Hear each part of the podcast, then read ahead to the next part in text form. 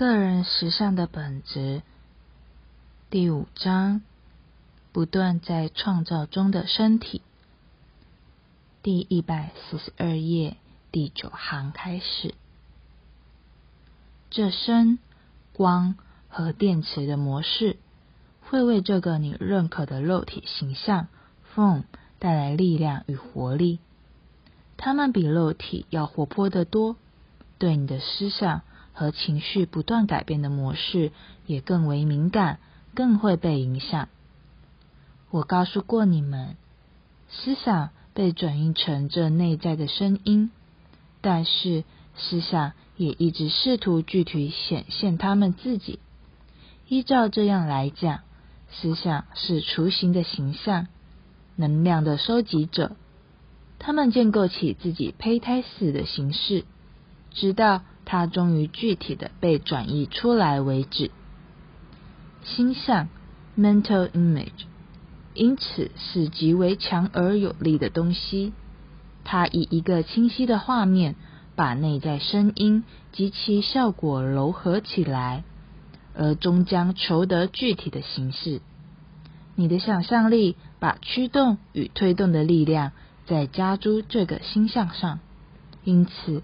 你会发现自己当以一种内在视觉的方式在斟酌许多信念，而所有这些信念都有心灵画面与之相连。这样的一个画面，也许代表一个特定的信念，或代表好几个信念。当你在替信念拟一清单时，会发现有些这类画面在你心中浮现。你要以看一幅你创作的画那样去的态度去看它。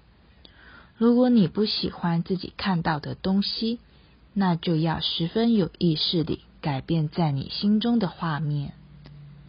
这些画面只显示在你内心，但因它们早已成为你信念的一部分，你也会看到它们外显于你的经验中。我举个简单的例子。你有个脚趾在痛，你不时会在心里十分清楚地看见它。他可能发现自己老是在看这脚趾，而你还可能会发现自己在人群中专挑那些走路不太对劲的人看。平常你大概不会注意到这些人，但是突然间，这世界好像充满了痛脚趾。我在这要讲的是一个信念已经变成事实的情形，但如果你继续这样去注意那脚趾，它不是不会好，就是变得更形恶化。当然，在所有这些情形背后作怪的，就是惹起这场麻烦的那个信念。一旦你已导致了一堆症状时，必须非常小心的避免。再从那个地位去看你的境况，否则，当你那样做时，就加上了内在与外在形象两者，而强化了那状况。那么，的确有你肉眼看不见的光，也的确有你肉耳听不见的声音，这些合起来，而在精神层面形成你所知的肉体形象。因此，你必须由内而外地下功夫。再与作画来打比方，你的信念及你的调色盘，你的思想勾画出你具体感受的实相轮廓，你的情绪感受付之以光，你的想象把这些筹为一体，你内在思想的声音。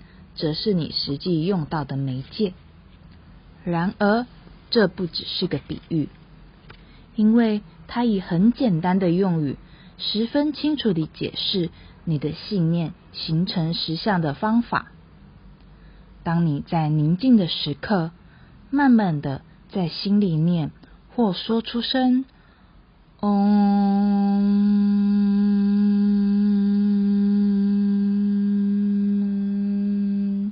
这个字对加强你一般的身体状况大有裨益。这声音本身会有一种天生固有朝向经历与幸福的推动力。这点不久我会解释。现在今晚就到此为止了，下一节我们再下去。有问题的话可以回答。那么我就祝你有个美好的晚上，并致上我最衷心的祝福。朗读到这边结束，谢谢。